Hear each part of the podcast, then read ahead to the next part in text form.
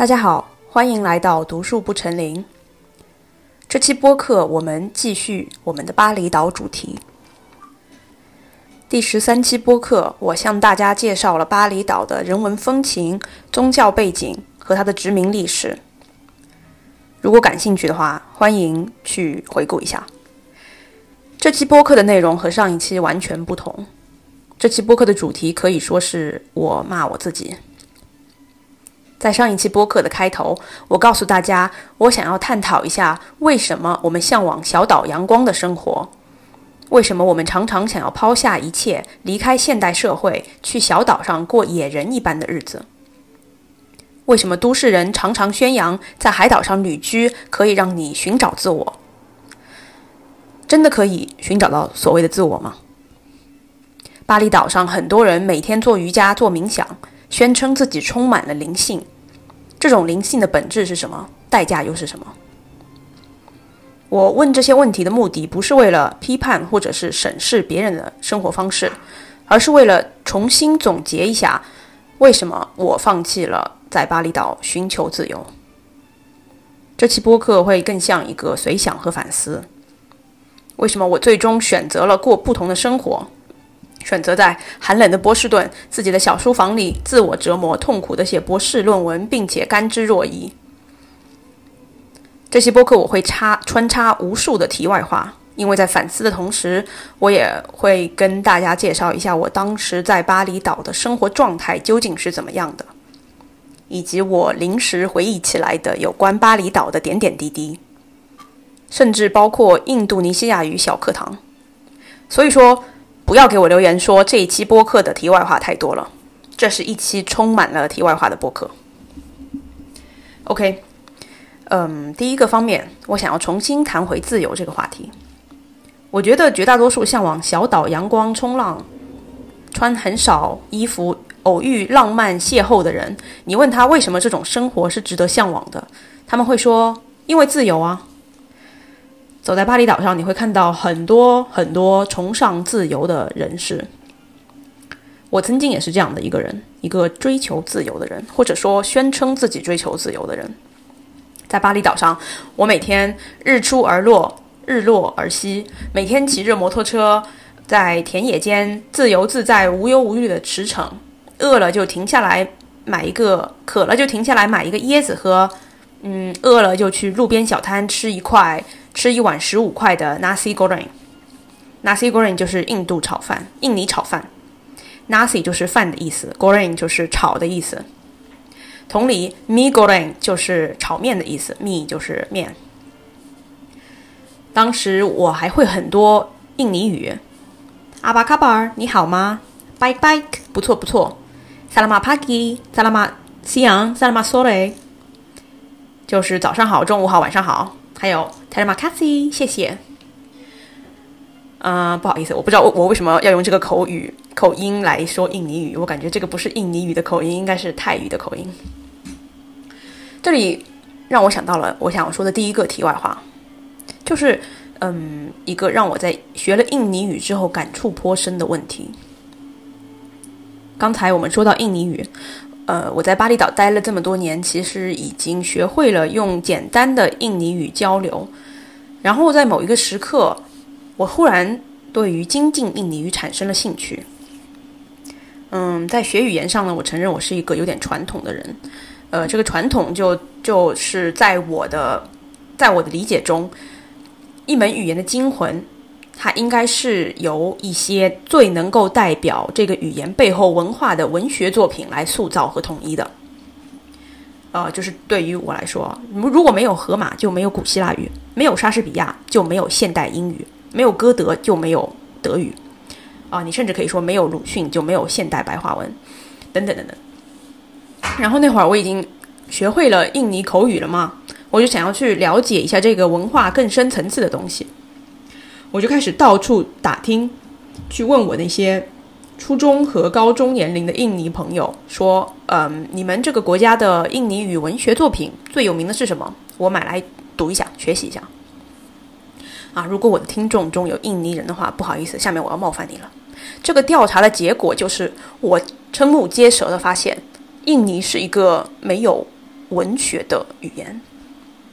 对于我认识的巴厘岛人来说，他们最最代表他们文化的书籍就是《Ramayana》罗莫言那和《Bhagavad Gita》那个叫做什么《博迦梵歌》。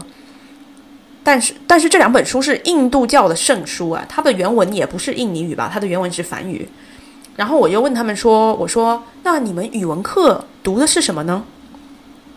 他们说：“我们语文课读的就是，呃，有印尼语翻译过来的外国书籍，比如说印尼语翻译的伏尔泰，印尼语翻译过来的莎士比亚，包法利夫人，当然还有一些零零星星的现代当代作品，当代人写的印尼文章。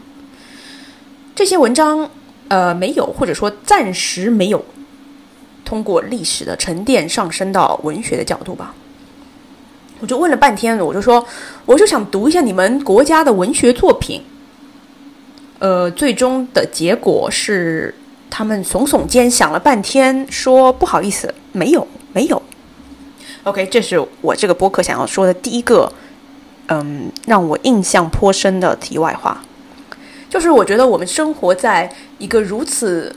庞大丰富的文明，作为中国人，拥有着如此庞大的有历史记载的，呃，前人留下来的伟大作品的人，啊，当然我的意思不是说印尼人或者巴厘岛人他们的文明不够悠久，但是他这个悠久的文明留下来的瑰宝，绝大多数都是表演型的或者是口述型的，不像我们中国文明或者说欧洲文明这样，有大量的纸质书籍。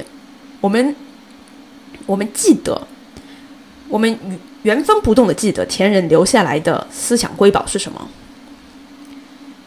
呃，至少在来到巴厘岛之前，我完全没有想想到，就是如果我失去了这种，嗯，传承我的历史的方式，或者说，如果在我的语文课里，我甚至没有中国人的作品可以读，没有唐诗宋词。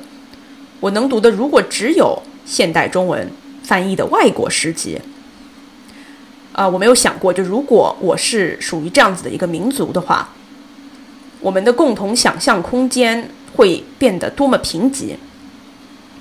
现在，作为中国人，嗯，我们拥有一整个由古代中文还有近现代中文共同创造的一个只属于中文母语使用者共有的想象空间。这个这个想象空间是印尼人没有的，因为他们没有文学，没有很深厚的属于他们自己的文字传统。他们确实有非常复杂的舞蹈传统、戏剧传统、面具传统这种表演型的文化，甚至在巴厘岛，他们也有自己的皮影戏，他们会拿就是那种牛皮、羊皮来。根据印度教的神明改编出一些皮影戏来，但是这种传统保存起来是很麻烦的。相比于文学、诗歌、历史这些纸面上的书籍来说，这这种传统更加容易流失，而且运用到的理性空间也更少，所创造的文化厚度和深度也就更小。嗯，在学习印尼语之前，我从来没有考虑过这个问题。当我自己的母语背后的文化传统本身，它如果它含有的文学厚度就是没有多少，甚至几乎是完全缺失的时候，那我的母语会不会对我来说就只是一个工具，而不再是一个拥有精神寄托或者是象征意义的文化载体？反正至少，在我试图去学习印尼语之后，让我意识到母语是中文是一件很幸运的事情。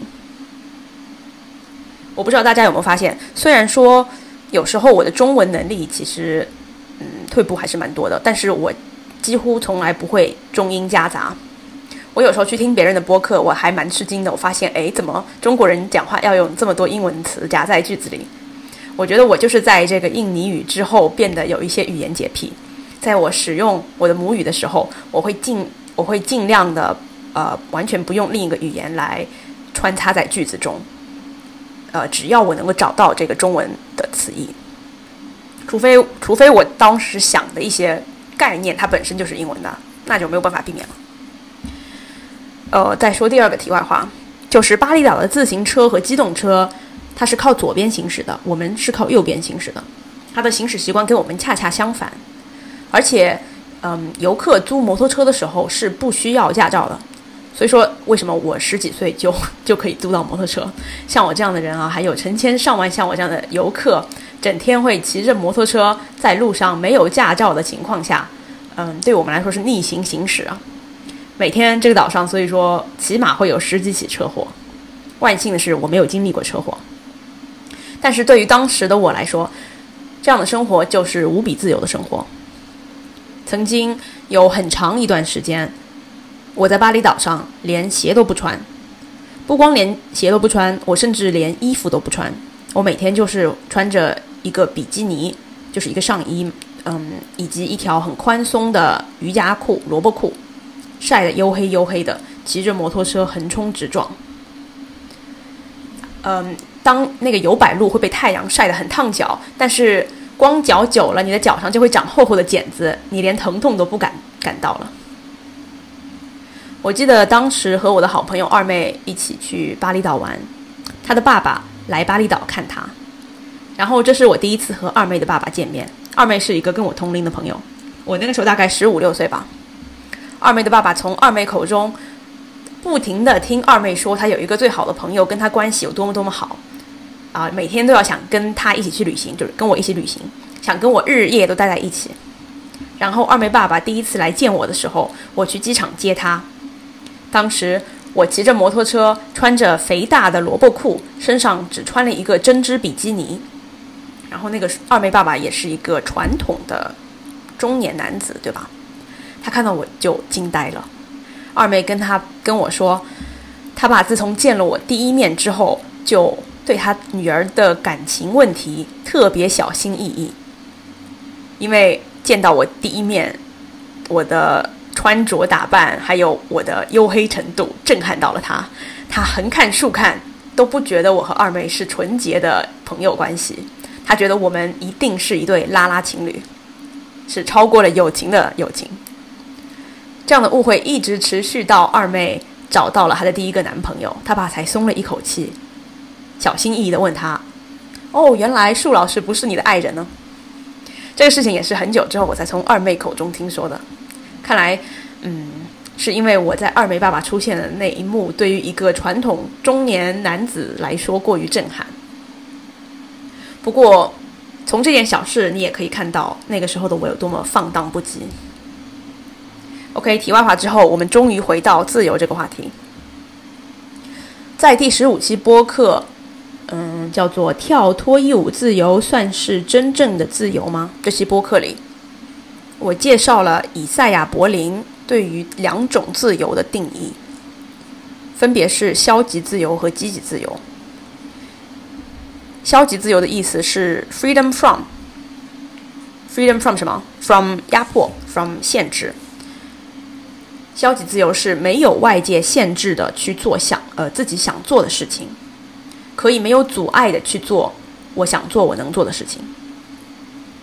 在那个播客里，我提到像本杰明·康斯坦、洛克、托克维尔这些古典自由主义哲学家，他们在讨论人在社会里需要什么自由这个这个词儿的时候，对于自由这个词儿的时候，他们对于自由的定义都是消极自由。他们想表达的是，这个社会应该存在最低限度的。神圣不可侵犯的个人自由领域。如果这种消极自由被践踏，如果人在社会里没有了最基础的自由空间，一个政府无法入侵的自由空间，那这个社会的人将不再是自由的，这个社会的老百姓将是被奴役的。在上一次播客中，我提到了，呃，年轻人想要的躺平自由，其实是一种消极自由。与之相反，积极自由是什么意思呢？Freedom to，Freedom to 就是积极自由。To 什么？To to 做事情，做事情。就比如说，嗯，我给大家举举几个我自己的案例吧。两年前我会躺在床上说：“哎呀，我没有自由了，我没有自由了，没有什么自由，我没有。”我说我不会做俯卧撑，我没有做俯卧撑的自由，我不会倒立，我没有了倒立的自由，我读不懂黑格尔的精神现象学，我没有了读精神现象学的自由。这三句话听起来很奇怪，有没有？因为我没有做俯卧撑的自由，不是因为有一个什么坏蛋，有一个什么政府。压着我的肩膀不让我做俯卧撑，不是这样的，是因为我肱三头肌没有力量。当我拥有了肱三头肌的力量的时候，我就可以自由自在地做俯卧撑。我读不懂黑格尔的精神现象学，是因为我的大脑还无法理解黑格尔的呃哲学。当我通过日以继夜的苦读，逐渐开始理解黑格尔。哲学的时候，我就逐渐开始拥有了读这本书的自由。现在经过一年多每天的练习，我已经可以呃随地倒立。这种自由啊，这种倒立自由就是积极自由。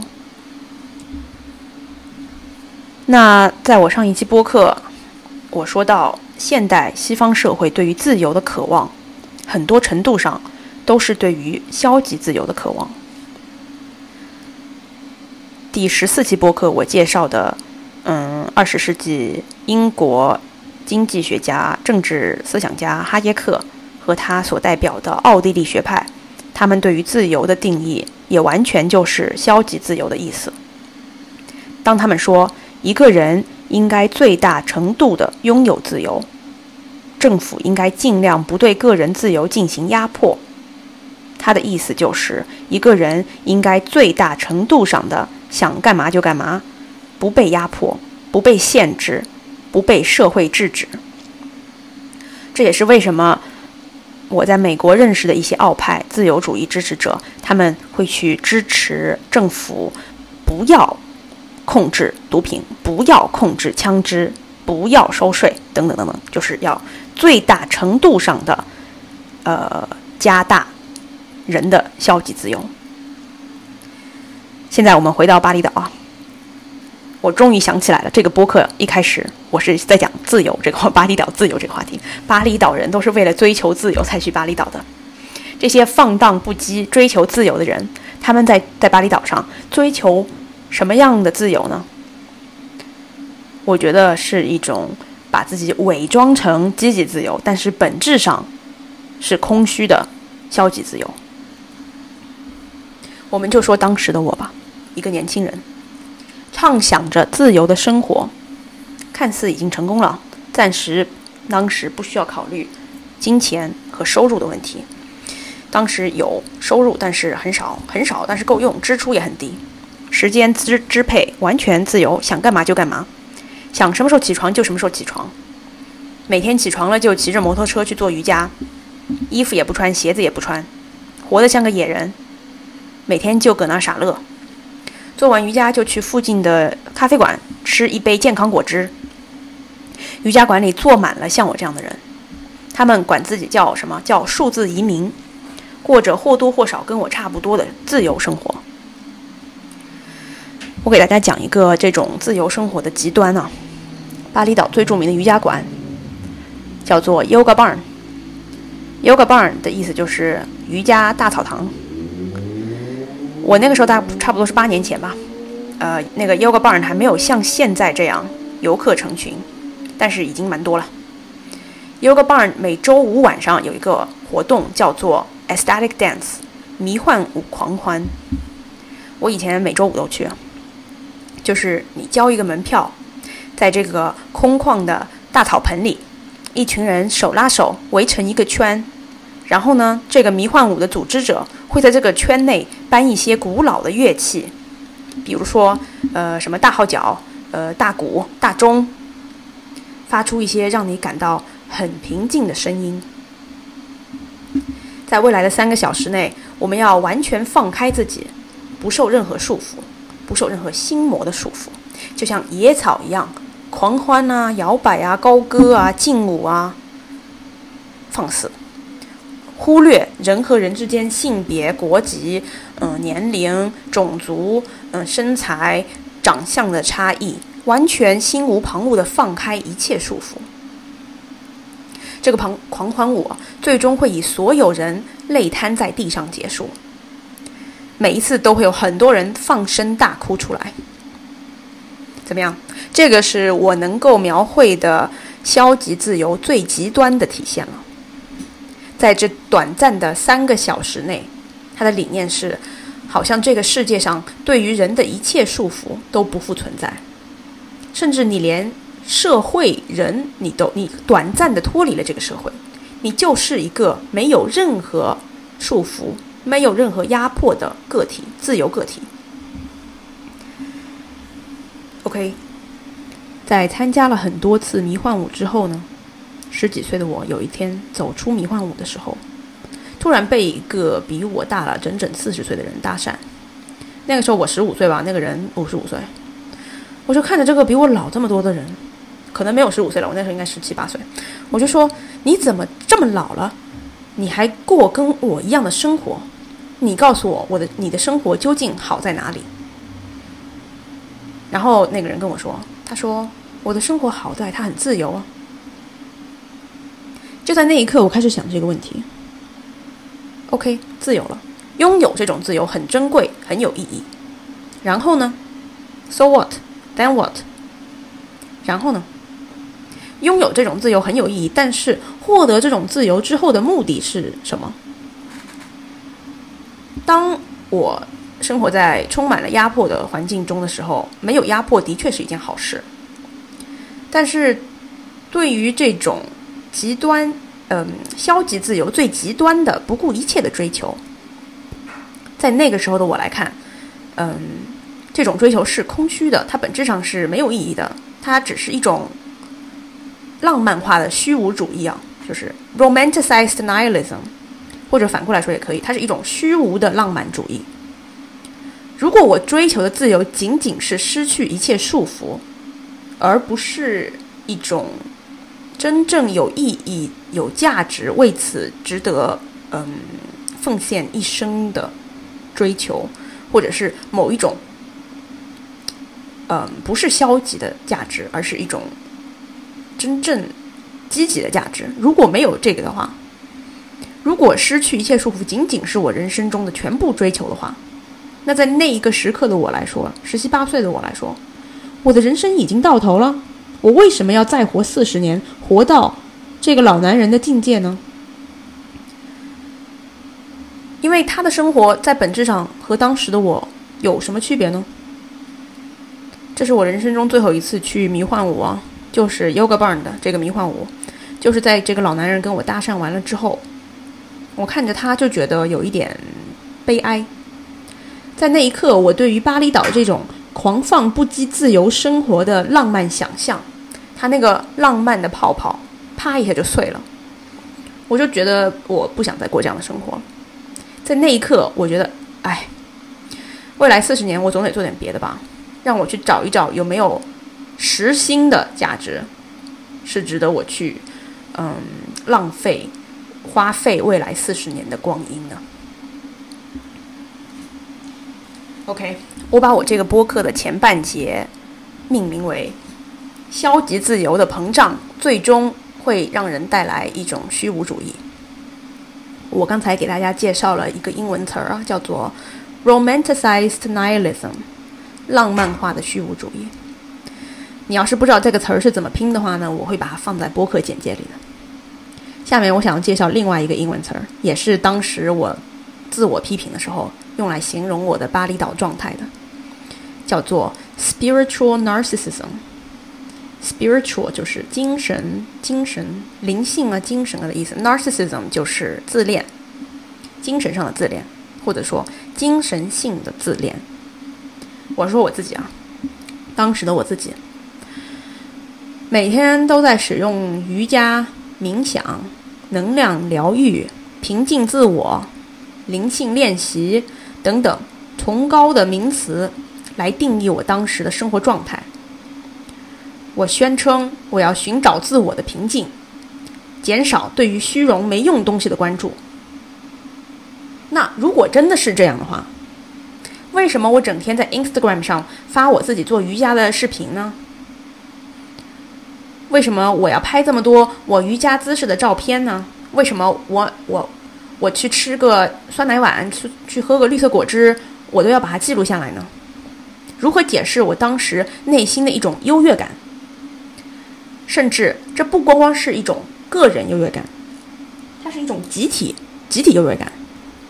在瑜伽之后，我最喜欢做的事情就是去当地咖啡馆，跟其他数字游民一起喝着绿色果汁，一边感慨我们的生活有多么无忧无虑，我们的决定有多么大胆，放弃现代社会这些可有可无的东西，放弃我们对于买 LV、买香奈儿的欲望，嗯，离开我们家人的价值序列和我们原来的族群，来到这个自由的海岛上，是一个多么明智的决定。我刚才说的这个精神自恋啊，所谓这个 spiritual narcissism，它，我觉得它描述的就是一个悖论，就是好像通过这种有灵性的生活，我获得了更多的幸福感。这种幸福感看似是通过，嗯，灵性生活的追求以及获得的某种自我平静来实现的。但是实际上，它可能只是通过各种各样的自我暗示，加大了我的自恋，以及强调我这种生活的优越性来实现的。换句话说，我并没有变得更加平静，我只是变得更加自恋了。而且这是一种集体性自恋。巴厘岛，我朋友圈的每一个数字移民都觉得，他们变得更快乐了。他们变得更幸福了，但是我们真的变得更平静、更有灵性了吗？说不定没有，说不定只是我们更加自恋了。我们的优越感使我们感到幸福，不是我们的平静。那再退一步说，这种优越感的，它是真实存在的吗？它真的是一种更优越的生活吗？这种优越感的本质又是什么？我在巴厘岛自由自在的冲冲浪、做瑜伽、冥想、光脚骑摩托车，嗯的时候，我想象我自己是一个浪漫的、自由不羁的波西米亚族人，大家叫这种波西米亚式的生活。在某一个时刻，我又或多或少的感觉到了这种追求自由精神的虚伪之处。虚伪在哪儿？就是。我当时，嗯，自我感觉我在过一种反主流的、蔑视传统的、自由自在的反叛生活方式。这种生活方式真的是反叛吗？真的是精神独立吗？其实我在巴厘岛上做的一切都是主流资本社会的一部分，包括了我这种反叛的、反主流的潇洒态度。其实仍然是被资本主义、消费主义深深裹挟着的。我以为我在过着一些反主流的生活方式，但是这种反主流的生活方式其实也是主流文化的一部分。嗯，在上一个世纪，就是二十世纪的西方社会，我们曾经很容易区别这种主流的资本主义资产阶级世界和非主流的。反资本主义代表自由精神的浪漫的波西米亚阶级，资产阶级代表的是中产阶级道德，资产阶级代表的是我们要勤勤恳恳的打工上班买房交税，宣扬的是通过努力可以不断的攀爬社会阶层，而反对资本主义的波西米亚阶级代表的是蔑视传统的自由精神。他们是艺术家，是知识分子，是嬉皮士，在西方又被称为“垮掉的一代”。在西方，这些反主流的波西米亚人，他们拥护的是六十年代激进的嬉皮士价值观，而支持主流的资产阶级拥护的则是八十年代的富有的进取的雅痞价值观，就是雅痞。我记得我之前读过二零零零年美国当今最有文化、最有名的文化评论员 David Brooks 写的一本书啊，叫做《Bobos in Paradise》。他在这本书里观察到，这两个我刚才提到的在二十世纪完全对立的阶级，在二十一世纪已经开始被资本主义资产阶级融合了，在西方产形成了一个新的文化产业，一个新的文化产业融合了，嗯，一方面是反叛的、反反主流的嬉皮士文化，另外一方面是代表了中产阶级道德的资产阶级。这两种世界观的特质，开始逐渐在中产阶级上体现。那为什么这两种完全相悖的世界观会开始融合呢？在何处开始融合呢？在 David Brooks 就观察到，在信息时代，啊，像我当时这样啊，受过自己感觉自己受过了高等教育的精英阶层。嗯，一方面我们涉足于野心和世世俗成功，我们想要继续维持自己在资产阶级的地位；另外一方面，又不想要被别人以为自己是传统的、无聊的拥护中产阶级价值观的人。于是，这群受过高等教育的精英开始崇尚这种反主流文化的浪漫主义精神。他们想要被认为自己的人生态度不是勤勤恳恳的上班打卡交税，他们想要被认为是自己是蔑视传统的艺术家，自己是知识分子，他们的生活是有趣的，是多样化的。David Brooks 把这种文化现象描述成波波一族，就是 Bohemian Bourgeois。波波这两个词就是来自于，嗯，第一个词是 Bohemian 波西米亚式的，那 Bourgeois 呢？就是，呃，乔布什亚阶级。波西米亚式代表的是浪漫，是反叛，是非主流；而乔布什亚阶级代表的是主流，是物质主义价值观和传统的态度。这两者的结合，就成为了 Bohemian Bourgeois。这是二零零零年的美国畅销书，叫做《天堂里的波波一族》（Bobos in Paradise）。其中的波波就是 Bohemian Bourgeois 这两个阶级的融合的简写。那这种波西米亚式的资产阶级体现在什么方面呢？读完这本书之后，我就羞愧地发现，体现在巴厘岛的方方面面呢。在巴厘岛的每一个生意人、每一个商人，他们都羞于宣称自己是商人。他们只不过是一个又一个碰巧在经商的艺术家，或者是主理人。每一个店主都羞于宣称自己是以赚钱为目的的。他们绝不贪婪，他们的目的都不是盈利扩张，使自己进入下一个更高的资产阶级。每一个店的店主都是一个主理人，他们想要卖的不是商品，而是概念，而是一种生活方式。这个概念。永远都是千篇一律的手工、复古、返璞归真、反工业、反批量生产，仿佛花钱的目的是为了购买一种生活方式，或者是你对这种生活方式的认可。当你买了一个产品，你购买的不是产品本身，而是它所代表的生活理念。这里的商人没有一个人会叫自己是资本家，每一个资本家。在巴厘岛上，都摇身一变成为了反资本生活方式的贩卖者。那消费者呢？既然我们这种反主流的消费者购买的是一种生活方式，而不是主流的产品，那我就进入了一个新的价值体系。我在巴厘岛买了很多破破烂烂的、包装不精良的瑕疵手工产品，并且引以为豪。在巴厘岛，我之前提到的我那一整套打扮方式，看似是我已经摆脱了这种奢侈的生活。我跟我的同龄人相比，我不屑于追求名牌，我不屑于追求奢侈品。但这种不屑不屑本身，也是为了彰显我脱离了这个价值体系的高贵。所以，它的目的不是来源于一种不在乎，它的目的是源于一套新的价值体系。不断的扩张，来吸引在其他领域的另一种消费。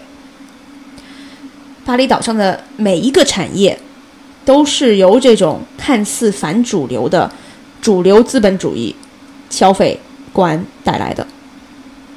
这其中包括了追求灵性的高级冥想课，在山腰上的清晨阿斯汤加瑜伽课，在海边的俊男靓女健身馆，还有各种各样的高级的时髦餐厅、果汁店、沙拉沙拉店。它出现的意义不是因为它属于这个岛，它是这个岛的本土文化产业，而是为了满足来到这个岛上的中产阶级的某一种叛逆幻想。OK，听到这里，你可能会说：“OK，典型的读书读太多的人，有一大堆想要批评的东西，没有任何建设性的意见。”播客的最后，我想要给大家举一个让我感触颇深的事情，就是让我觉得。一个可以真正出现在巴厘岛上的呃本土领域，但是因为它这个岛非常独有的这种我刚才试图描述的这种文化，而得以没有没有完全没有办法发展的一个领域啊。嗯，大家可能知道我是一个海鲜大王，我是一个海鲜鉴赏家，我非常喜欢吃海鲜。呃，多绝大多数海鲜我一吃就可以知道它是不是新鲜的、活的、当当天捕捞的。因为我小时候，呃，出生在海边，长在海边，我们全家人就是会一起坐渔船去海里捕鱼啊什么的，捕上来什么吃什么。OK，这个是我的背景，我对于海鲜的热爱。在巴厘岛上的时候，我就很震惊啊！我当时的想法是，这个巴厘岛它的南面就是一整个印度洋，它有它有这么丰富的渔业，为什么巴厘岛上的海鲜一点都不好吃呢？或者说不是说不好吃了，就是。没有什么特色。巴厘岛上有一个著名的海鲜一条街小镇，叫做金巴兰 （Jimbaran）。金巴兰里有巴厘岛最大的海鲜市场。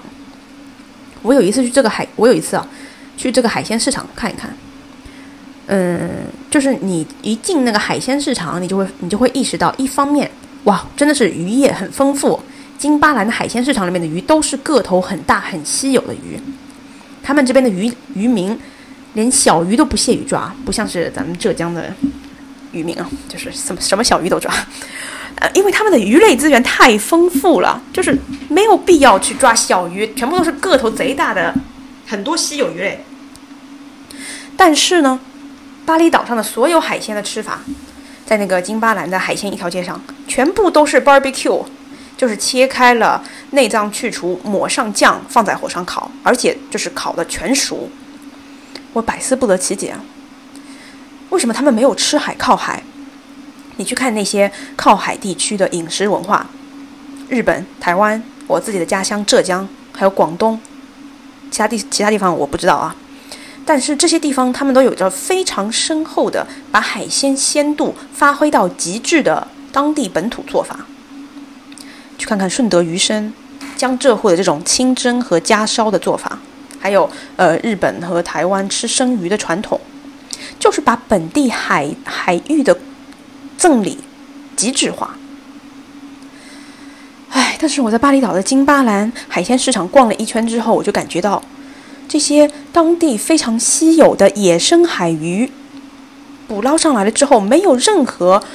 嗯，尊重食材的冷冻保鲜手法，那些嗯海鲜市场里甚至连碎冰都没有啊，他们放的都是整冰，泡在冷水里一个星期的鲷鱼都泡白了，我这辈子都还没有看到过泡，第一次看到泡白了的鲷鲷鱼，和昨天刚刚打捞上来的鱼就放在一起，那无所谓啊，反正他们本地的鱼货都是要拿来 barbecue 的，因为外地游客他们。对于那些来到巴厘岛的外地游客，他们对于本土文化的期待似乎就是保持野蛮，放在火上烤一烤就可以了，根本就，嗯，导致本地的饮食其实没有什么空间去精细化，嗯，对，或者是尊重他们可以得到的食材。你现在在巴厘岛，如果你想吃生鱼片的话。